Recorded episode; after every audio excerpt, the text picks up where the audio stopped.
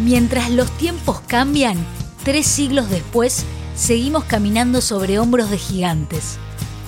Así es como llegamos a la época en la que estamos hoy, agradecidos por tener maestros que son para toda la vida, que nos dan la posibilidad de aprender cada día para que esto no se termine nunca, ni mañana, ni pasado, ni después, para transmitir convicción, para darnos ganas de seguir haciendo lo que nos gusta, tal vez ahora con otra impronta de conexión.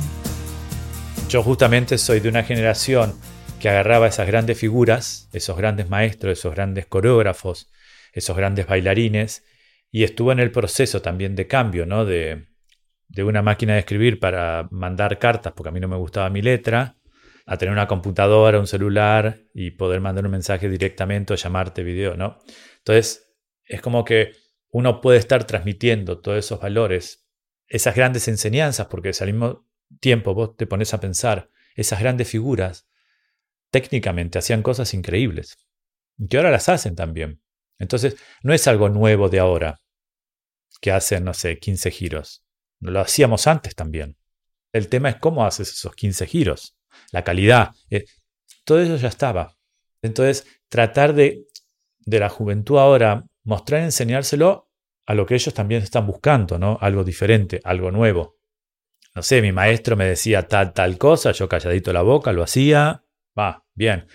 Ahora eso no existe, no, no, no funciona de esa forma, ¿no? El, el alumno o el profesional habla más, te pregunta, hay como otra, otra impronta de conexión que creo que, que está buena, pero bueno, en el proceso al comienzo me costó mucho ver cómo hacerle entender, no sé, un giro. Lo que a mí Willy Burman, mi maestro, me decía, tratar de transmitir eso en la forma que él decía, no se entendía. Entonces yo buscar de otra forma, encontrar otro método para que ellos entendieran. Y bueno, uno lo encontró y bueno, uno le dice y, lo hacen y quedan como sorprendidos que algo tan simple eh, pueda ayudar a, a girar mejor, a girar más, más relajado. Creo que esto es importante también a nosotros como maestros, ¿no? de, estar abierto a aprender a, cambiar. Mismo cuando uno bailaba, yo estaba atento a lo que decía maestro, cualquier maestro, a maestros que a mí no me gustaban, pero bueno, iba a trabajar con ellos y aprovechaba al máximo. No era que no lo aprovechaba, pero no significa que yo amaba a ese maestro como, no sé, para mí Willy Burman, ¿no? Entonces, creo que, es importante eso, también uno como maestro estar abierto y no encerrarse. En nuestras profesiones pasa mucho, ¿no? Ese encierro, esa cuestión del maestro con el alumno, es mi alumno. Eh, el alumno estudia con vos, pero tiene su carrera, tiene su vida, y justamente uno lo que tiene que tratar de ayudarlo a que se libere y busque su propia carrera. Creo que ahora también en eso también he cambiado. Mismo el coreógrafo que viene, que ya tiene una obra, hay otra impronta de relación. Pero también, bueno, tiene que ver con todas estas cosas de, cambio en la forma en que hablas, en la forma en que podés, eh, cómo te presentás delante de un bailarín o en una escuela, depende también los países. Hay países en el cual hay palabras que ya no puedes usar, cosas que ya no puedo hacer. Mi maestro venía, me corregía, me tocaba. Ahora eso ya no se puede hacer ya tanto como antes. Que por un lado me parece bien, correcto, ¿no? Eh, si yo voy a agarrarte un abrazo o una pierna para corregirte, digo permiso, puedo, ¿no? Pedirte la autorización. Antes no pasaba eso. Y nada, eh, acá seguimos.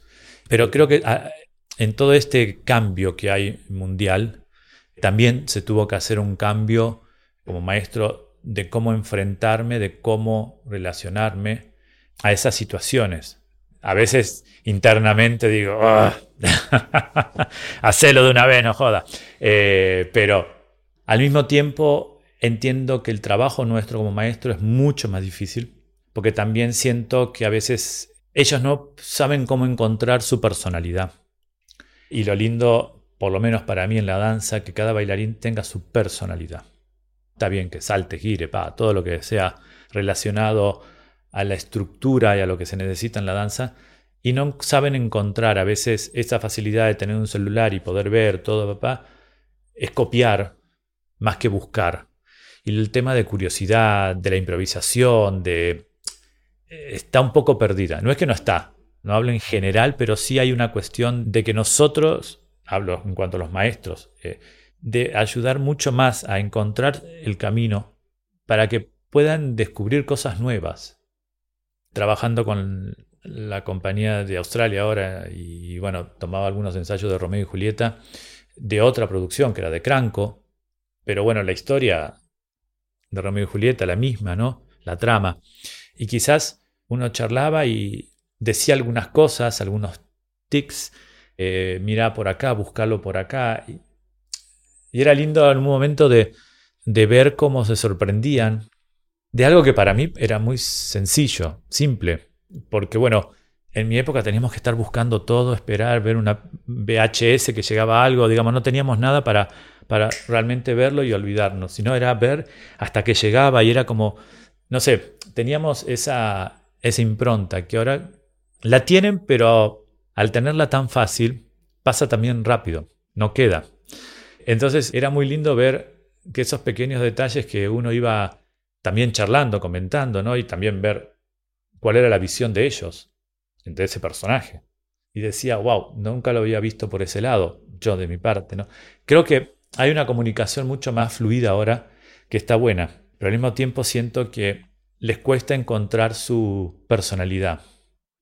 Algo muy simple, una clase, ¿no? Que es una rutina, que lo hacemos desde que empezamos.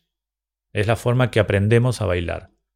No se lo toma tan en serio, ahora es como un calentamiento y no lo toman como un trabajo, en el sentido de un trabajo de conocerse, de descubrirse y de saber y de limpiarse, ¿no? Cuando vas a una, a una compañía, son profesionales, tenés que respetar, pero al mismo tiempo, a veces yo hablo con los bailarines que veo que, que tienen un talento que, y, y en la clase están como cómodos.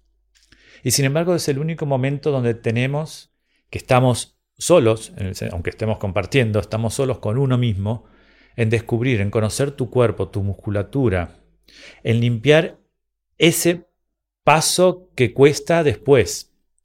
Entonces, tomar la clase como realmente una limpieza, ¿no? Vos te levantás, desayunás. Todos los días tenés que desayunar.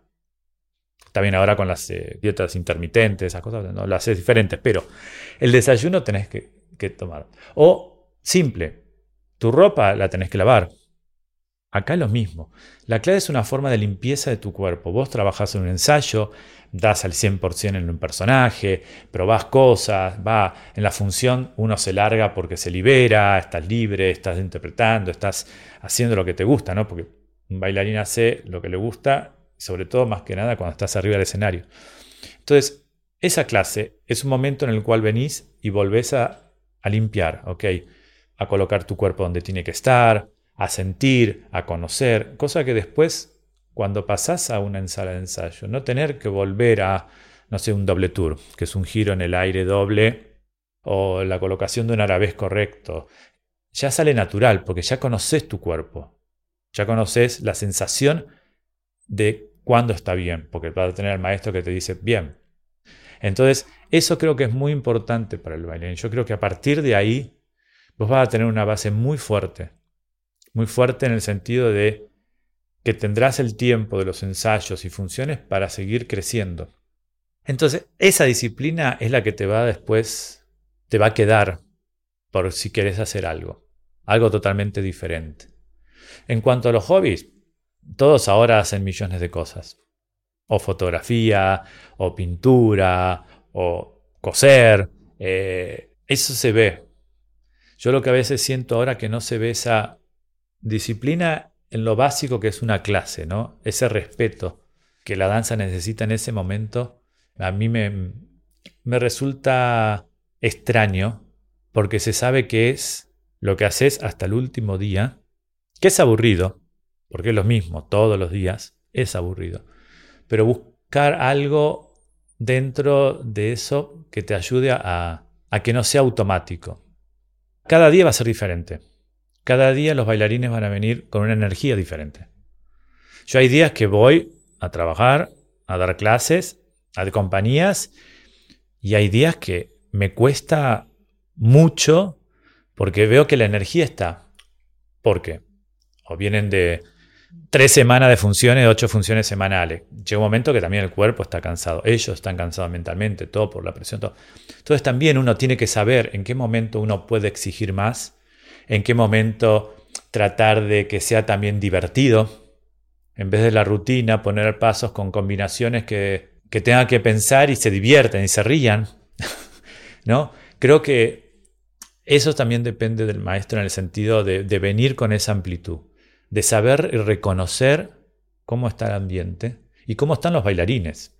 Porque van a venir bailarines que tuvieron un problema el día anterior, o que están pensando que ya no quieren bailar más, o que tienen que irse, o que quieren hacer error y no lo pueden hacer, o no lo dejan, o millones de cosas. Entonces creo que el maestro tiene que estar abierto, abierto en el sentido de, de aceptar y no venir solo siempre con la estructura armada, sino, sí, vos venís preparado para una clase, pero de golpe el ambiente eso es tratar de manejar eso. Mismo uno como maestro, hay días que yo después de un mes de trabajar en una compañía, dando clase todos los días y estando en ensayos y todo, viste, es como que, uy, me cuesta. Entonces, tengo que absorber, si ellos, alguno tiene energía, absorberla para poder dar, para que después vuelva. Lo peor para un maestro es, no recibir esa energía del bailarín, porque uno no la dio. Uno tiene que estar ya presente. Yo por lo menos me siento como que, bueno, estoy presente, dando, todo el tiempo, desde el comienzo. Cada maestro tiene una forma de, trabajar y una forma de, de, combinación, de estructura de una clase, ¿no? Y no significa que esté mal o mejor. Mi estructura es la estructura de Willy. Yo, una de las cosas que me fascinaba, que terminaba la barra y ya estaba preparado como para salir a bailar, piernas ligeras. Y él tenía la rapidez y la lentitud. Cuando es rápido, rápido. Cuando es lento, es lento. Tenés que tener esas dos dinámicas bien claras. A veces cuando voy a lugares donde no están acostumbrados, se quedan y se ríen, ¿no? Por lo rápido que hago unos tandios. Pero al mismo tiempo me divierte porque para ellos es algo nuevo, diferente, pero sé que después están agradeciéndome que terminaron y están felices, no están bien, están como ágiles, creo que el cuerpo, y mismo nosotros, bailamos, no bailamos siempre en el mi y no hablamos siempre así, ¿no? O hablamos que bueno, que puede ser, o. Ah, no está mal esa idea. No. Entonces es eso también. Y eso es lo que tenía ponerle Willy. Y ahí me quedó muy marcado eso. También después de 21 años. y eso, yo siempre le digo, yo tuve 21 años al mismo maestro. 21 años casi que hacíamos los mismos pasos y yo sé que ponerlo ahora no puedo hacer eso.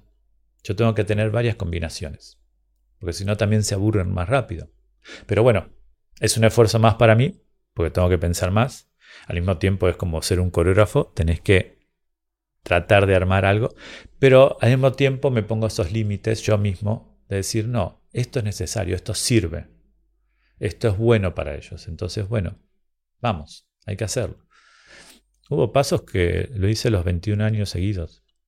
Dos clases por día. Digo, es, hay que tener una, un amor y un respeto por lo que uno hace para que eso realmente no, no te agobie, sino al contrario, te sirva para, para el ensayo después o la función, saber que vos te sentís cómodo, seguro, y es algo cotidiano. Tenés que encontrar algo que te haga que ese trabajo que haces lo puedas disfrutar. Yo me acuerdo en los primeros años, en el primer año, casi un año me costó entender a Willy los pasos, qué era lo que quería, pero cuando realmente vas escuchando y vas entendiendo, lo vas incorporando, por supuesto, eh, si uno va a dar una clase un mes, te podrás quedar con algo que te va a ayudar, pero tardás un poquito más en entender. Más con Willy, que era, que es lo que trato de transmitir, ¿no? que la danza es algo natural, que es algo de la vida cotidiana. ¿no? Él tiene cosas muy simples como el caminar, como el giro, y tenía muestras que le hacían hacer a los alumnos para que entendieran el por qué la danza es natural, porque caminamos cruzado, bailamos cruzado, giramos con nuestra cabeza, entonces va primero. Cosas muy simples.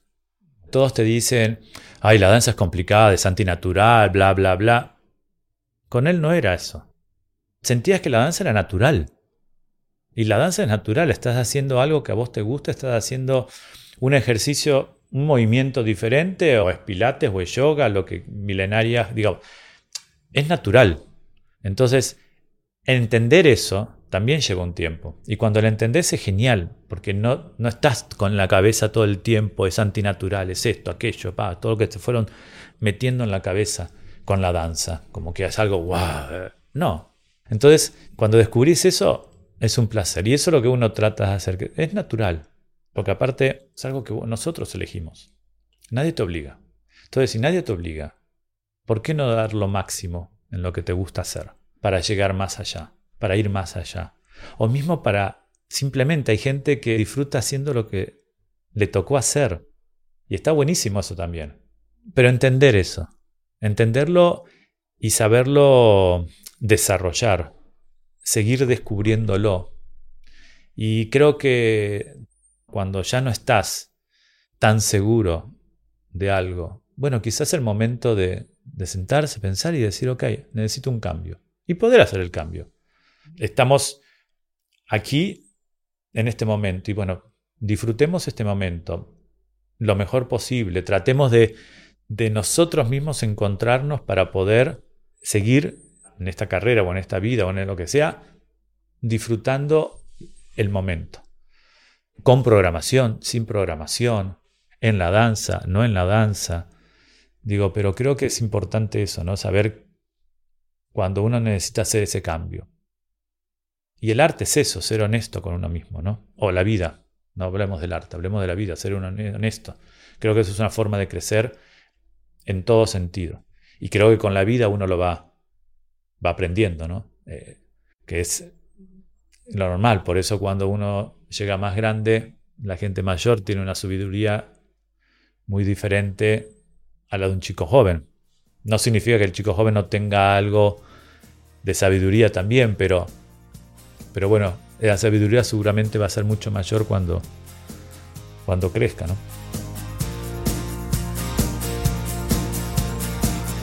Esto es La Danza después de la Danza, un podcast con Julio Boca.